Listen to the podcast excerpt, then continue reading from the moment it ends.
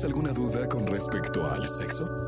Aquí está el consultorio sexual con Alessia Divari en Jesse Cervantes en Exa. Señoras, señores, desde el país de la bota, desde Italia, está Alessia Divari, Firenze, Florencia. Bueno, quién sabe dónde ande en este miércoles. Yo espero que esté en Firenze, en Florencia. ¿Cómo estás, Divari? Muy bien, ¿y tú, Jay Cervantes? Sí, aquí ando en Florencia. Qué rico, qué padre, la verdad es que nos da mucho gusto saludarte, como siempre, Divari. Oye, este, vamos a las preguntas, pero también pedirle al público que quien quiera hablar contigo lo puede hacer, que nos mande su, tele, su número de teléfono al 55 79 19 59 30 y nosotros eh, les regresamos la llamada y les ponemos en contacto contigo, o que marquen al 51 66 38 49 50. Es impresionante hablar con Divari. Yo cada miércoles quedo, eh, pues, como una especie de anonadado, de endiosado este, impresionante. O sea, es una mujer. Mm, exagerado eres, Cervantes, pero está bien. Nunca la vida. Mira, Mina, vamos a empezar con las preguntas. Dice: hablando del poliamor, ¿puede decirse que es amor o es solo sexo consensado entre varias personas? El poliamor. El poliamor es la capacidad que tiene alguien de enamorarse o de relacionarse erótico y afectivamente con más de una persona al mismo tiempo y que todos sepan. Entonces, no, no es solo sexo consensado, em, consentido entre dos personas o entre varias personas, entre más de dos, em, sino que es también el podernos enamorar de más de una persona al mismo tiempo y que todos sepan y estén de acuerdo. Ok, entonces se puede amar a más de una persona. A más de una, sí, es correcto. Órale, eso está eh, eh, ay, Dios mío. Pero a ver, ¿puede haber eh, dos hombres y dos mujeres o es siempre uno de un sexo y otros del otro sexo? puede ser como mejor convenga para esa persona. Ah, o sea, yo puedo tener, digamos, soy mujer, estoy en un círculo poliamoroso donde hay otra mujer y tres hombres. Exacto, sí. Siempre y cuando todos sepan. Y todos nos amamos. Todos estén de acuerdo todo en orden. Oye, no, no es que todos se amen con todos, pero dentro de una pareja, este, por ejemplo, pueden haber dos hombres que se aman, pero también uno de esos hombres ama a una mujer. Sí, puede ser. Todas las combinaciones que se te ocurran están ahí incluidas. O sea, porque pueden ser puras heterosexuales, puede ser personas eh, variadas dentro de todo el tema de la diversidad. No está escrito que es de una manera en particular. Simplemente alude a la capacidad que algunas personas sienten de relacionarse y de enamorarse de más de uno, de una, de une al mismo tiempo.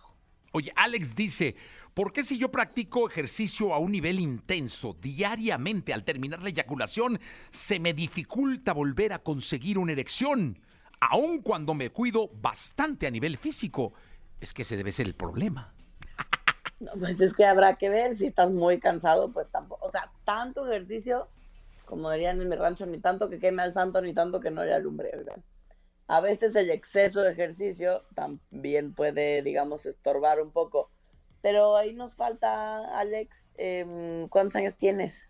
Ah, em, porque es perfectamente natural que conforme va pasando los años, te vayas tardando cada vez un poquito más en ir consiguiendo en ir consiguiendo la erección después de una eyaculación, es decir, en poder responder nuevamente a un deseo sexual em, con una erección.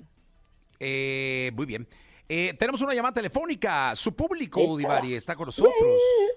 Eh, ¿Quiere hablar? Bueno. Hola, ¿qué tal? Muy buenos días, ¿cómo están? Hola, hola, ¿cómo estás? Muy bien, ¿ustedes? Bien, bien, gracias. Me llamo George. Mucho gusto, doctora. Siempre le escucho, en verdad, usted su sabiduría nos ayuda en este tipo de situaciones. Y Jesse Cervantes, aunque diga que no, hay muchas cosas que también le caen muy bien. Pero tengo una pregunta muy, muy casada. Este, fíjate que desde hace como tres meses hemos estado teniendo encuentros sexuales pero obviamente gana la pasión y todo eso y al final hemos tenido sexo sin protección. Ajá. Hemos recurrido a la pastilla de emergencia.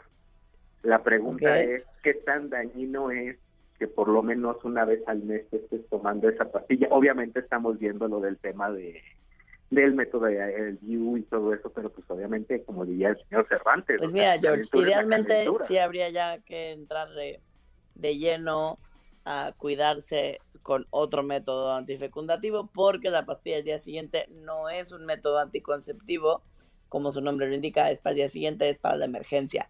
Eh, el máximo recomendado idealmente es una cada seis meses. Es el máximo alto ya recomendado.